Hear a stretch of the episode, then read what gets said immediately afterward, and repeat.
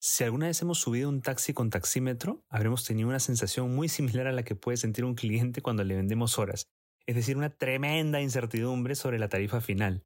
Si hemos utilizado alguna vez Uber o Cabify, entenderemos por qué resultaron siendo tan exitosas estas plataformas frente al sistema tradicional de taxi.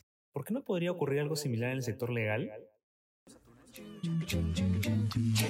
Bienvenidos a Las ardillas en el cable. Tu cortocircuito legal, legal. Hola, mi nombre es Oscar Montezuma, soy abogado y llevo más de 15 años en el mundo del derecho, la innovación y la tecnología. Les doy la bienvenida a este cuarto episodio de Las Ardillas en el Cable en el que te proponemos un cortocircuito sobre una métrica de la que me he declarado enemigo público.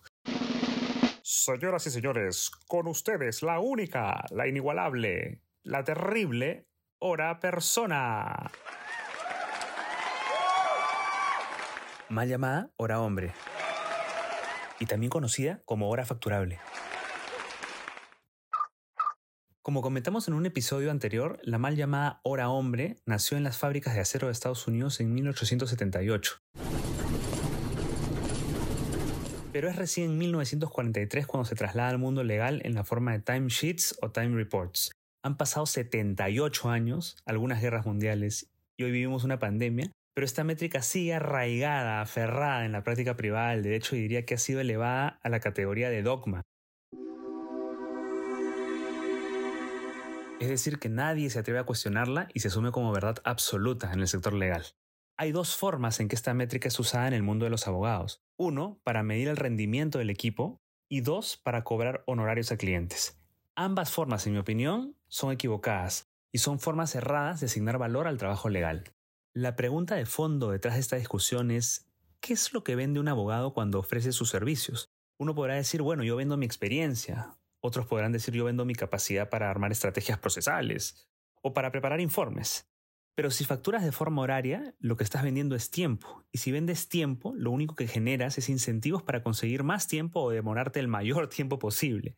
Sin embargo, parece que los defensores del cronómetro no reparan en el hecho de que el tiempo es un recurso limitado un año tiene 365 días y un día tiene 24 horas. Solo este dato nos levanta algunas alertas de los incentivos perversos que genera esta métrica. Como decía hace un momento, en cualquiera de sus dos modalidades, creo que la métrica horaria, la hora persona, hora facturable o como se le quiera llamar, es una pésima idea por diversas razones. Por ahora les dejo cuatro, pero créanme que hay muchas más.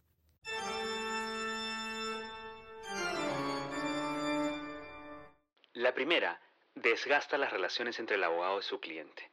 Desde el primer día en que entran en contacto abogado y cliente, los dos van a estar desalineados. El abogado tendrá incentivos para demorarse más en los encargos, así facturará más horas, y el cliente querrá exactamente lo opuesto, mayor velocidad y costos más bajos. La relación se suele complicar cada fin de mes ya que el cliente al recibir la liquidación de horas vendrá con muchísimas preguntas, tales como ¿por qué este mes se consumieron más horas? ¿Por qué fueron menos? ¿Por qué hay dos personas haciendo el mismo trabajo y cargando horas?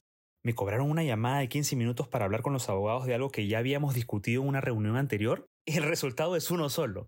Este sistema puede desgastar severamente la relación con los clientes o comprometer la confianza entre el cliente y su abogado. La segunda genera altos costos administrativos. Tomen en cuenta el tiempo que demora llenar esos reportes de horas y lo que le toma al cliente revisarlos. Muchos gerentes legales y abogados in-house coincidirán conmigo en esto. Revisar las liquidaciones de horas es lo más divertido e interesante que hay. A todo esto, si las revisan, ¿no? No me van a quedar mala. La tercera, se trata de un sistema de medición subjetivo, intuitivo y tremendamente inexacto. Quienes hemos usado el sistema horario alguna vez en nuestras vidas entenderemos con mucha claridad este punto.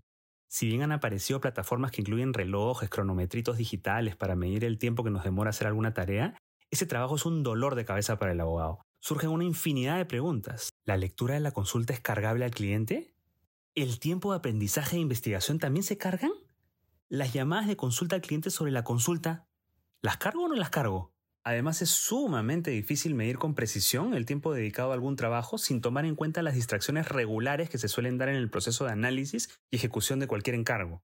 Agreguemos a esto que cada abogado es diferente y se puede tomar tiempos distintos en terminar un encargo, lo cual no necesariamente tiene un correlato con el nivel de experiencia del abogado. Por lo tanto, se generan todos los incentivos para la sobrecarga de horas facturadas al cliente, también conocido como overbilling.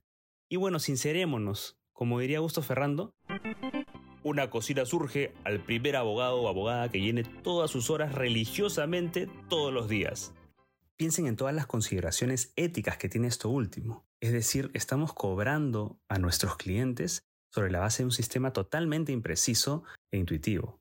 Lo anterior es más trágico si el sistema de compensación salarial del abogado está atado al cumplimiento de horas mínimas facturables por día, lo que quiere decir que si no las cumples no te cae tu bono. A este paso, creo que para lograr el mínimo de horas facturables al día, uno tiene que cumplir con dos condiciones.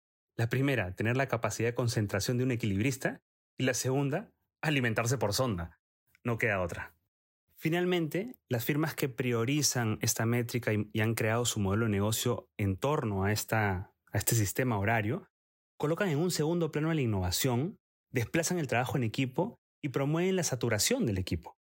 ¿Por qué desplazan a la innovación? Porque la innovación es un proceso de ensayo-error constante y eso en el mundo de las horas es tiempo no facturable, por lo tanto no es la prioridad. ¿Por qué afecta el trabajo en equipo? Porque el logro de metas individuales, es decir, horas facturables a cambio de mayor compensación económica, desata una competencia feroz dentro de la organización. A ver quién acumula más horas para ganarse ese bono y en consecuencia el burnout o la saturación del equipo simplemente están a la vuelta de la esquina. Además de estas cuatro razones, hay otros temas que saltan alrededor del tema de si el sistema horario es adecuado o no es adecuado. Uno de ellos tiene que ver con los costos. Muchos abogados dicen, yo necesito saber los costos para saber cuánto cobro.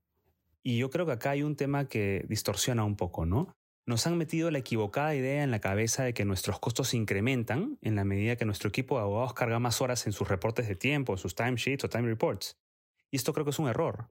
Yo diría que el 95% de los costos aproximadamente de una firma de abogados son fijos. Entonces los costos no aumentan por el número mayor o menor de horas que una persona carga en una plataforma al mes. Conocer tus costos es importante y creo que sirve mucho para saber cuánto vas a cobrar a los clientes. Sin embargo, creo que esto no tiene nada que ver con el número de horas que carga o no carga un abogado en una plataforma. Ese es mi punto.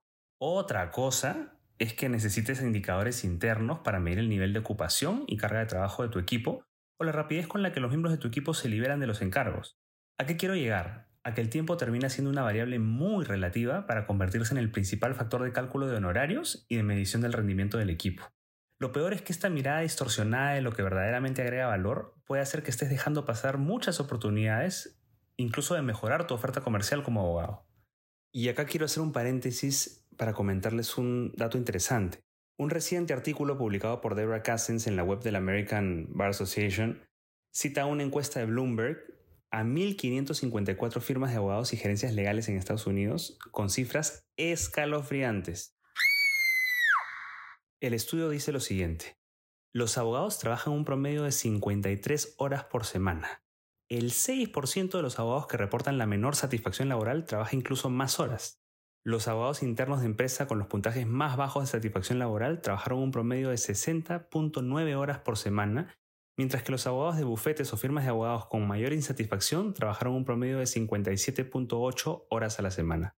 Los abogados más insatisfechos dijeron que se sienten agotados el 74% del tiempo 39% de ese mismo grupo sostuvo experimentar una disminución importante en el bienestar como resultado de la pandemia y el 71% informó un menor equilibrio entre el trabajo y la vida privada.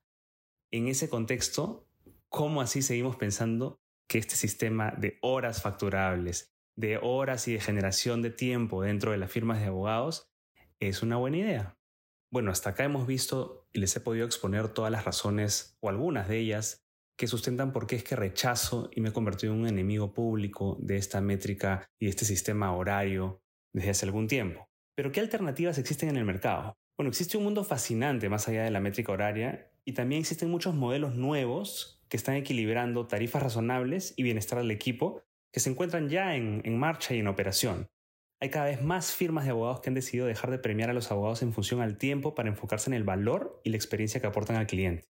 Muchos de estos esquemas se encuentran dentro de lo que se denomina el valor percibido por el cliente o value-based billing o value pricing.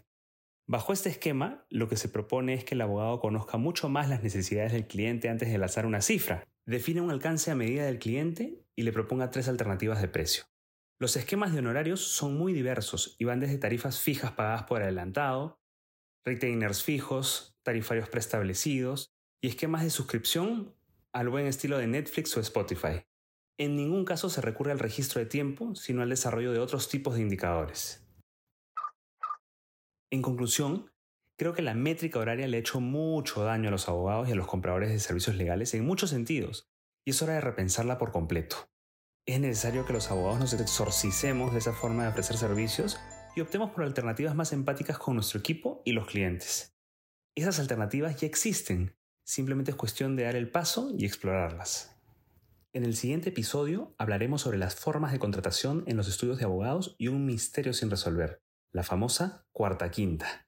No se olviden de visitarnos en lasardillasenelcable.com y de seguir esta conversación en nuestra cuenta en Instagram arroba las en el cable, donde encontrarán memes, música y mucho más cháchara sobre este tema. Nos vemos. Gracias por acompañarnos en este episodio de Las ardillas en el cable. Tu cortocircuito legal. legal.